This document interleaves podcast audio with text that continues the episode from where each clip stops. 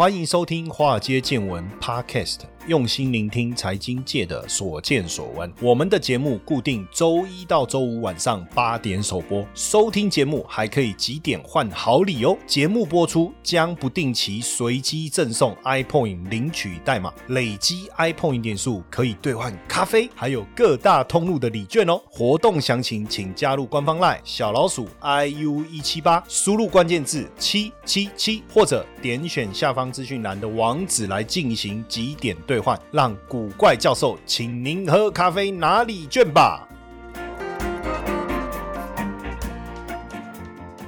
好，大家晚安。今天来跟大家聊一下比特币，好不好？因为比特币最近实在是就拍出力哈，一会大涨，一会大跌。呃五月十一号凌晨，突然比特币又大跳水，这个实在是不知道到底怎么一回事哦。本来已经冲上这个六万，又突然跌破五点五万哦，就这种上上下下，哎，每天这样子，其实，哎呀，说真的，呃，如果投资比特币的，才刚进来投资比特币的人，我觉得肯定不习惯哦，应该。会觉得这什么这什么东西怎么会这样哈？那根据比特币家园网站的数据啊哈，就是光这个大跳水啊，就有二十万人爆仓哦，有一百一十二亿的资金就不见了，哈 哈就不见了。然后呢，大家就开始哎，网络就开始热搜嘛，就是比特币啊是什么之类的哈。那当然还有以太币、狗狗币，我们今天也会跟大家聊一下哈。当然最重要的，我觉得先先聊一个题外话，就是显卡哈，因为比特币大涨啊，这个显卡。就就很热啊哈，那这一段你看比特币这样在短短的时间之内暴冲到六万哦，就让显显卡整个大缺货越来越严重。哎，可是其实一开始的时候，这个比特币区块链技术的发起人或是发明人，对不对？中本聪他其实不希望大家用 GPU，GPU 就是显卡这个 GPU 啊，绘图显示处理器啊，来挖这个比特币啊。因为一般来讲，我们电脑一般来讲不见得会有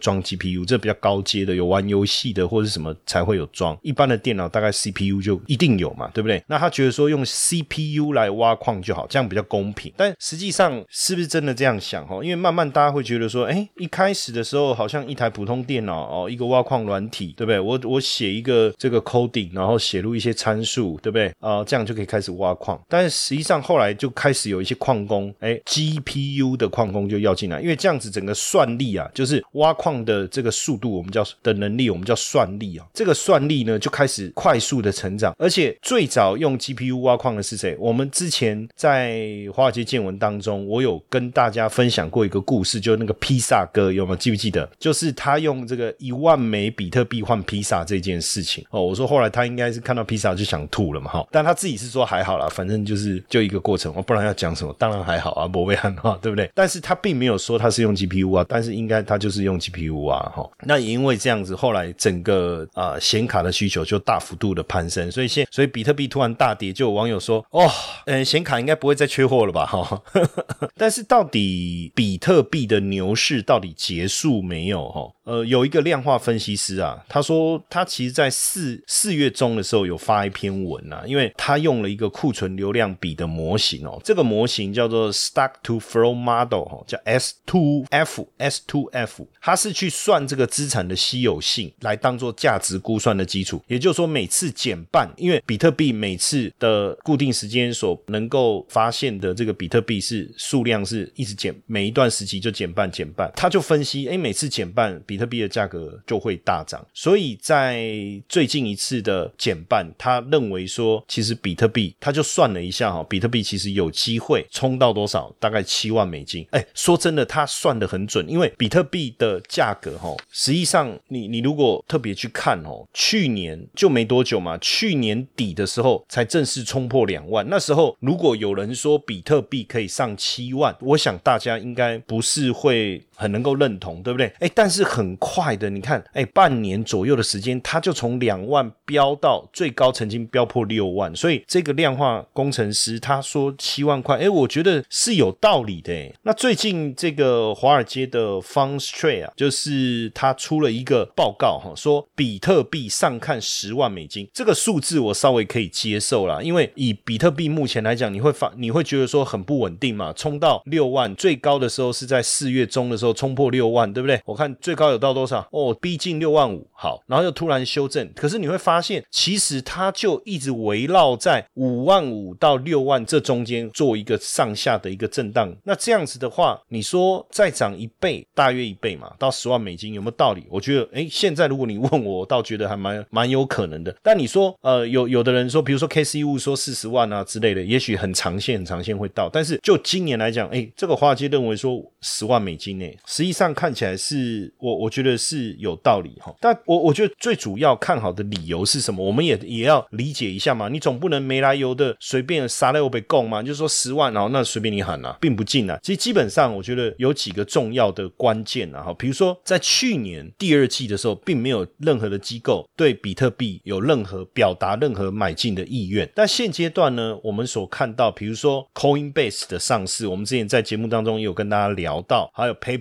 对不对？哦，还有现在国际地缘政治的紧张，美元持续的弱势，其实也越来越多的机构呢，把比特币。放入它的资产配置，就像我刚才讲，去年第二季的时候没有任何机构买比特币，哎，但今年第一季的时候，机构机构就我们讲一般的投资法人呐，我们讲法人呐，好不好？那因为我们我们在金融圈习惯讲 institutional investment 哦，我们叫 II 嘛，institutional investment，我这发音应该还可以吧？哎，我觉得还蛮顺的，institutional investment 哦，II，那基本上已经占了百分之二十七了哈。那如果在美国比特币场外交易的总量来估算，整体机构交易的金额，在就美国比特币的场外交易哈，大概有八十五亿美金。所以如果按照这样的一个逻辑来去推估或推算的话，哎，确实比特币十万美金应该应该应该是有机会的哈。而且呃，你看之前这个女股神也特别谈到嘛，他就说，就是我们现在在看啊，就包括电话啦、电力啦、汽车这些，已经变成非常重要的科技平台。在这样的一个情况下，基本上你的你要用什么样的破坏式创新来去衔接这个部分，所以他有提到嘛？那未来也许比特币就是过去的所谓的金本位，过去的金本位就是以前金金本位是黄金嘛，未来的金本位也许就是比特币了哈。那不止这样哦，就华尔街 f u n Street 啊，也也谈到了以太币哦，他也说加密货币的牛市其实会持续啊。那以太币的部分，它是上看一万美金哦。那这以太币，我我发现也冲得很快耶，你看才没多久，以太币才冲三千，你知道之之前我在定题目的时候，我就是定说以太币冲三千这样哎，而且我没想到一一瞬间以太币就冲过四千，就冲过四千美金，而且现在以太币的整体的市值已经超越交生呢，还有包括摩根大通哎，接下来竟然要挑战三星电子跟这个 Visa 的市值哎，这个我觉得是一件很惊人的事情哦。那你看在去年圣诞节的时候，以太币啊好还不到七百美金，那哎你想一下，如果那时候你你的圣诞礼物送你小朋友以太币，那现在不得。了哈，一下子就就冲到了这个超过四千美金哦。那到四月底为止，我们看一下很多财富管理机构其实也都握有以太币，那价值大概多少？将近一百四十亿美金。那相较于比特币，以太币相较于比特币，OK，以太币一直都有比较高的应用性，因为它是一个内建智慧合约的一个特性，所以有一点有一点像说以太币有点像你可以自己就是自己开支票，你懂我意思吗？好，那你就按比例时间啊，用什么条件交。割啊，你都可以写在你这个 coding 里面哦，coding 里面，所以也开始让大家注意到哦，注意到，那甚至有很多的利用这个，因为以太坊的区块链技术啦，然后然后来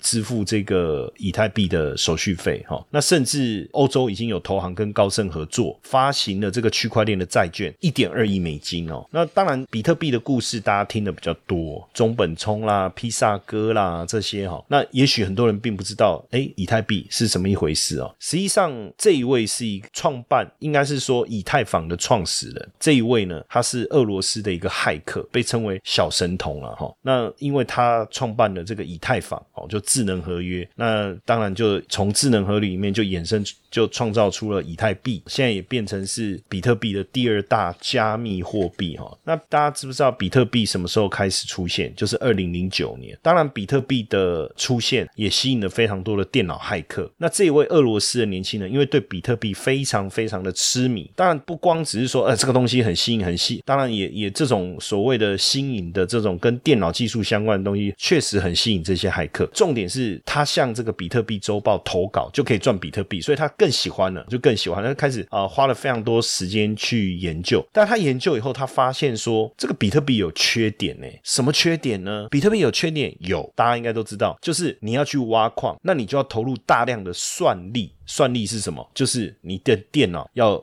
能够很高速的不断的去运算哦，那这个就是算力，对不对？那你投入这么多大量的资源，只能获得少数的比特币，这是不是一种资源的浪费？诶，他觉得是啊，而且当比特币用的人越来越多以后，比特币的网络就很容易出现涌塞的情况，诶，所以他开始去想怎么去优化，怎么样这个去改变比特币先天不足？诶，因为我们没有办法在比特币上面去架构这个区块链的应用，他就开始想，诶，那我。可不可以去架构一个区块链平台，然后让大大家都可以在平台上应用这个区块链的应用程式，然后去做一些新的应用？哎，后来当然他就用这样的方式哈，然后筹备出这个以太币哈，非常非常有趣哈。那当然正式上线了，这个代币命名为 ETH 哈。那最大的卖点是什么？就是智慧合约哦，智慧合约。那智慧合约当然大家就也因为智慧合约让大家更了解哦什么是区块链，然后也更愿意去。理解这个东西哦，所以它的贡献算是非常非常大。那也因为有了这个智能合约，所以大家可以去做一件事情。我我不知道大家有没有听过这个名词，叫 ICO。什么什么叫 ICO？大家有投资过股票的人，或是有在投资股票的人，多多少少都有都应该知道这个概念叫 IPO。IPO 就是什么 Initial Public Offer 嘛，就是我们叫公开发行、公开上市，然后就股票第一次的挂牌，这个就叫 IPO，对不对？那自然而然就是说 ICO 的这个 C，你把 P 是公开发行，C 就是第一次的这个货币的一个发行，所以呃，有了这个以太坊，有了这个智能合约，哎，你可以去开发你自己的虚拟币。那你开发出来以后，放到市场上来，这个就叫 ICO。所以区块链的这个趋势啊，其实有一段时期确实哦，这个非常的火热。但是这个 ICO 也产生一个问题，虽然有些 ICO，比如说就我知道的哈，但我我不晓得，就是说到后来。的状况怎么样？就比如说，他就筹备，他说我要发行一个 token，那就是代币哈。我发行这个 token 呢，未来你拿了我这个 token 呢，你就可以兑换等值于像比如说我的咖啡店一个权利权利，比如说股权或什么之类的。但是它不是硬股票，它就是你就是认它的这个代币这样，那就开始有这种衍生。但是后来也发现很多这种所谓的 ICO 啊，那个代币根本就不是智能合约或区块链技术，那就是他自己简单讲就会用 Excel 告诉就。自己用 Excel 打一打，然后说好，那你要认，比如说像我们 iPoint 好了，其实我们 iPoint 不是区块链的技术啊，我我跟大家也跟大家坦白啊，那假设我今天 iPoint 不是区块链技术，我却跟你谎称说它有区块链的技术，那是不是会比较吸引人？可是实际上可能不是啊，我就 Excel 打一打哦，你你要认几枚？好好来，那所以重点是什么？如果 iPoint 它真的是区块链的技术，那我就叫 ICO。当我 ICO 以后，我可以做什么？我可以到交易所去上架，那你就可以看到我的这个这个 token 这个代币我。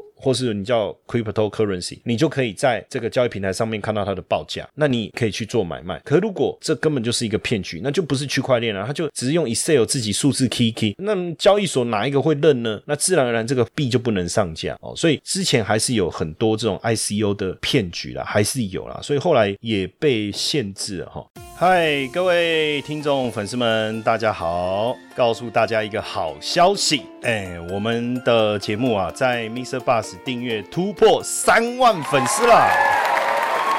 感谢大家这一年来的支持与肯定哦，我心里面是非常非常的感激也感动。我们也感谢 Mr. Bus 邀请华尔街见闻来合作这一次的支持回馈计划。嗯，如果你喜欢我们的节目，而且愿意实际的啊来支持我们的华尔街见闻，大家可以直接变成我们华尔街见闻的 sponsor。你可以选择呢一天不到十四元的定期赞助方案，这个方案呢可以额外解锁更多的隐藏版的内容容。提供给大家更深入的财经资讯。好，那你说，哎，定期承诺会有压力啊，不在乎天长地久，只在乎曾经拥有。好，没关系，我们也提供一次性的赞助方案，让大家的赞助没有压力。而且呢，如果你选择一次性的赞助，我们也会直接赠送你 Invest U 线上社大的课程现金券，好，让大家拿了现金券可以自己去选择喜欢的课程内容。你说，哎，很多同学会说，我就是喜欢古怪教授，我不要承诺，我不要回馈，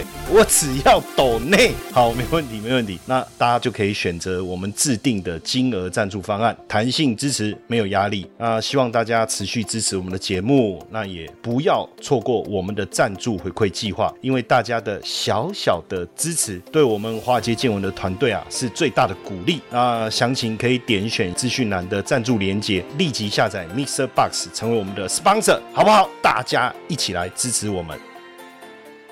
那当然，我觉得讲完比特币，然后讲完这个以太币，也让大家了解一下智能合约，了解一下 ICO。我觉得现在大家更关心的应该是狗狗币，对不对？为什么？因为这个狗狗币半年竟然飙了两百五十倍，很夸张。六个月飙了两百五十倍。过去六个月其实比特币大概飙将近三倍，但不到，对不对？二点多。那以太坊大概六倍，快七倍，对不对？但狗狗币飙了多少？两百五十倍。你你有没有想过，怎么会这么夸张？怎么会这么夸张？所以现在大家都在想说，哇，那我是不是可以来参与这个这个数位货币哦？然后来来去参与这个更新的这种加密货币？但是你要去注意哦，不是所有的加密货币都没有问题，因为它会有一个呃流动性的问题。所以一旦那个币啊出现大规模的抛售，你不见得能够全身而退。我觉得这个是要注意。但为什么突然之间狗狗币会爆红，会在半年之内暴涨？它现在已经是这个市值六十亿美元，算是第十二大的加。密货币，可是本来这个狗狗币只是一个玩笑，就是一个玩笑话。那如果你你没有看过这个梗图，你你可以上网去看，就是这个梗图里面的主角就是一只非常活泼可爱的柴犬。那因为这个柴犬太可爱了，所以就有网友呢就开始做了很多的这个梗图，哦，做了很多的梗图，然后就就网络就疯传了。啊哎，那接下来梗图疯传，这个狗热门了以后，哎，就到了二零一三年，那时候其实比特币，你看二零零九年开开。始嘛，花了四年的时间，其实很多人还搞不清楚到底比特币是什么一回事。那对加密货币这件事情，其实也没有人在认真看待。但是那时候在 Adobe 的一个员工，他是在澳洲的分公司担任行销的工作，这一位叫 Jackson Palmer。那他就想说，哎，这个好有趣哦。呃，你看最近有这么多的有关于这个柴犬的梗图，那就是 Doge 嘛，很可爱的一个狗。那我们叫 Doge。然后呢，现在这个加密货币又这么热门，Bitcoin 又这么热门啊，那干脆我就来搞一个叫。Dogecoin，然后呢，他就自己做 P 图，把狗的，就是这个柴犬，很可爱，很可爱，就把这个狗的这个照片跟这个币，就比特币那个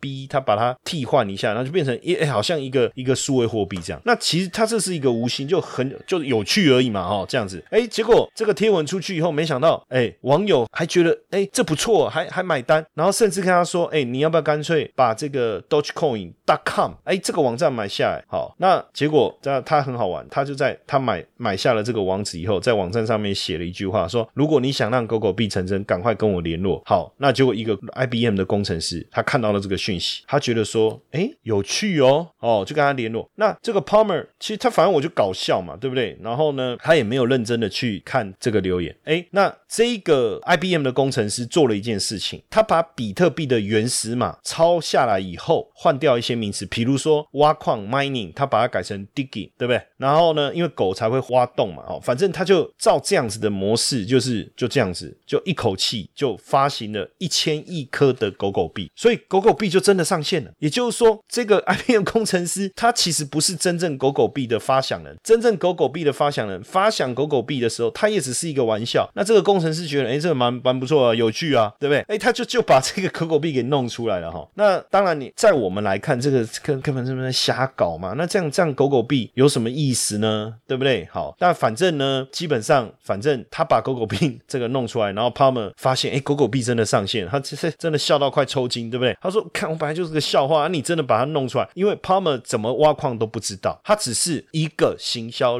人员，然后就把这个 Doge 跟 Bitcoin 的概念合起来，弄了一个 Dogecoin。那更有趣的是，这个 IBM 的工程师真的用他的。电脑挖了五分钟的矿以后，然后分五千颗，他就挖到了，对不对？然后呢，一半给这个 Palmer 哦，这样，哎，所以你去看他们两个人持有的狗狗币到现在，你看一颗多少钱？这样是不是真的发财了？哦，那当然一开始的时候，哎，这个人气上来，大家可能觉得那个那个狗的头像很简单嘛，对不对？但也没有大家真的关注到狗狗币。那为什么狗狗币会突然爆红？其实很简单哦，就是在这个呃愚人节的时候哦，那马斯克就就突然说，哎，他要上月球去去发这个狗狗币。突然之间呢，狗狗币就就被炒炒热起来了哈，就被炒热起来了哈。那当然，最近的周末，这个马斯克啊，在接受这个节目访问的时候啊，其实主持人有问他，问他说，哎，到底？这个加密货币啊，到底是怎么一回事啊？因为你看那个狗狗币长成这样，然后我就看那个马斯克也其实蛮，其实说真的哦，如果你看照片哦，你你如果有你去看他的专访那个影片，我觉得真的呃很有趣，就是说这个这个看起来就是一个大屁孩，他不是小屁孩，根本就是大屁孩。你知道像美美国影片里面不是有很多那个小朋友有没有被霸凌的那一种，然后他就是很聪明，很会念书，或是反应很好，然后能够去天马行空想出很多东西，有没有那种小朋友？美国电影里面那种小朋友，然后就。穿一个衬衫，打一个九九，然后就讲话的时候晃来晃去，然后这样子，然后好像也不很稳定。哎，他就是这个样子。你你知道很妙，然后主持人问他说：“哎哎，这个这个到底行不行？”然后他他也说：“哎，搞不好这真的涨太多了，会不会是一个骗局？”这样。然后更有趣的事情是他妈妈也跟他一起上这个节目，你知道吗？然后最后因为节目直播的时候是母亲节嘛，哈，然后他妈妈就在在后面，就他在舞台上就跟他说：“哎，我很期待收到我的母亲节礼物，可是应该不是狗狗币嘛？”然后那个马马斯克更好笑，他就 “Yes, it is。”你知道吗？在受访的当中，他那个样子就顽皮吧，或者说你哎，马斯克这么有钱的人，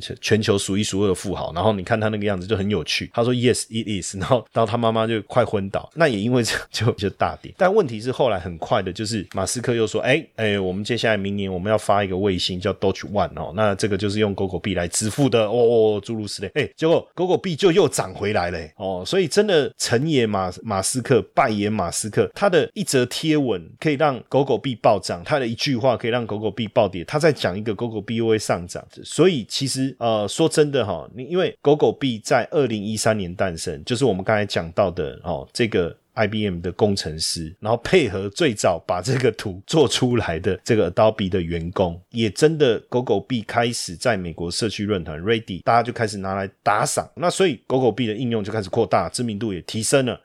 还在为了分析股票涨跌而烦恼不已吗？谢承彦古怪教授借由十多年的法人经验所领悟的独家策略，无论涨跌都能赚钱。输入英文字母 VT，免费获得美股当中普动交易的策略懒人包，帮你摆脱交易的人性弱点。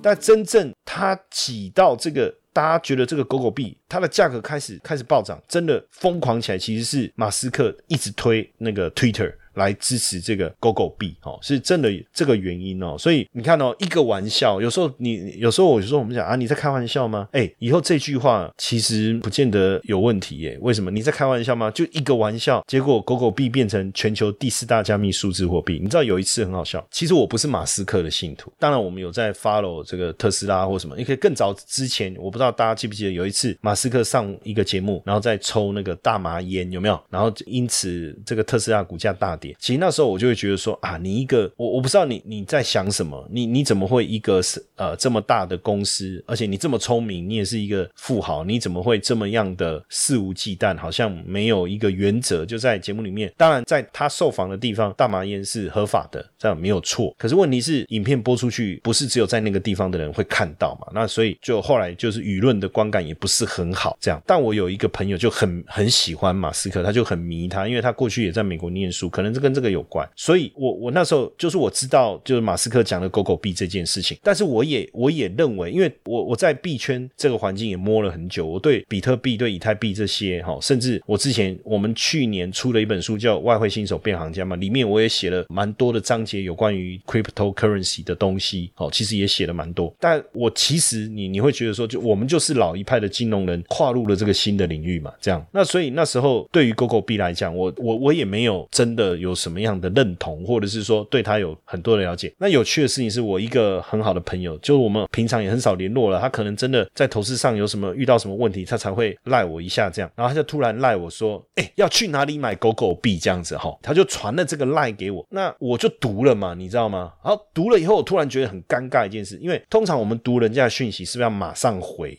那如果你不想要回，你还没有点进去之前，你大概可以看到文字的内容。我不知道大家知不知道，就是赖，其实你你如果怕已读不回，其实你不用点进去，可以大概看到内容，你大概就知道他他是要要要做什么。看，问题是。妈，我就点了啊，就已读了嘛。那我这个人读了人家的讯息，我就觉得我应该要回他嘛。可是就产生了两个尴尬的问题。第一个，我不理解他为什么要买狗狗币。那第二个更尴尬的事情是在当时真的，我我真的不知道去哪个平台投资狗狗币，我也不知道，我就不知道怎么回他这个这个讯息，我就傻愣了一下哈。那愣了一下，其实就后来就没回他了。哎，我不知道他后来有没有买狗狗币。假设他没有买，他大概恨他大概恨死我了，因为他问了我这个问题，我没有回他，那他也许他就没有买。那我也不知道，如果他有买的话，那他应该开心的，对不对？大涨多少倍啊？这个太夸张，太夸张了哈，太夸张了。那当然，狗狗币支付了哈。他就是我们我们讲这个都去发了哈，就是他其实也也也在讲，就是说狗狗币跟比特币在底层的技术上没有什么太大的差别，但是他还是有提醒警告的一个风险哈。那狗狗币也也有一些规则，就是第一年会有一千亿美，之后每年发行五十亿美，但但是它是没有上限哈，它是没有上限的。所以当然，到底狗狗币能不能去投资，或者是说到底现在是不是市场的？狂热，因为比特币去中心化，然后这个货币的数量是固定的，哦每次的减半会越来越少，越来越少，越来越少。但问题是狗狗币没有，它就是之后每年就是有这么多没跑出来，有这么多没跑出来。那这个好像跟这个我们所认定的这个加密货币有数量限制的这个概念好像又不太一样。所以大幅度炒作以后，会不会因为投机的关系而产生价格的大幅度的变化？哈，我我我觉得我们也要去思考了。不过至少马斯克他的航太制造，他他名下的这个 Space X 啊，明年要发射 Doge Dash One 啊的登月任务啊，接受以狗狗币来作为付款方式哦，他就说可以接受狗狗币的一个资助，而且这个也经过了记者的证实哈。当然也因为这样子，我我刚才就想说，狗狗币的价格就又回 回温起来，好吧？但不管怎么样，我觉得还是鼓励大家，就是说去多了解一下比特币啊、以太坊啊，或者叫以太币哈，或是瑞波币这些，甚至现在的奇亚币啊，然后还有。这个这个狗狗币，反正新的世界有一定有不断的新的玩意来去刺激我们的感官啊。那如果你能够放开心胸去接受一些新的东西，我觉得也是不错的人生体验啦，好不好？OK，那我们今天的分享就到这边，谢谢大家的收听，晚安。听完华尔街见闻 Podcast，你是不是也有很多话题想跟古怪教授讨论呢？华尔街见闻在 Mr. Box 开放语音互动喽，每周一到周五晚上十点线上直播开房，现在就下载 Mr. Box App 来和古怪教授聊聊天吧。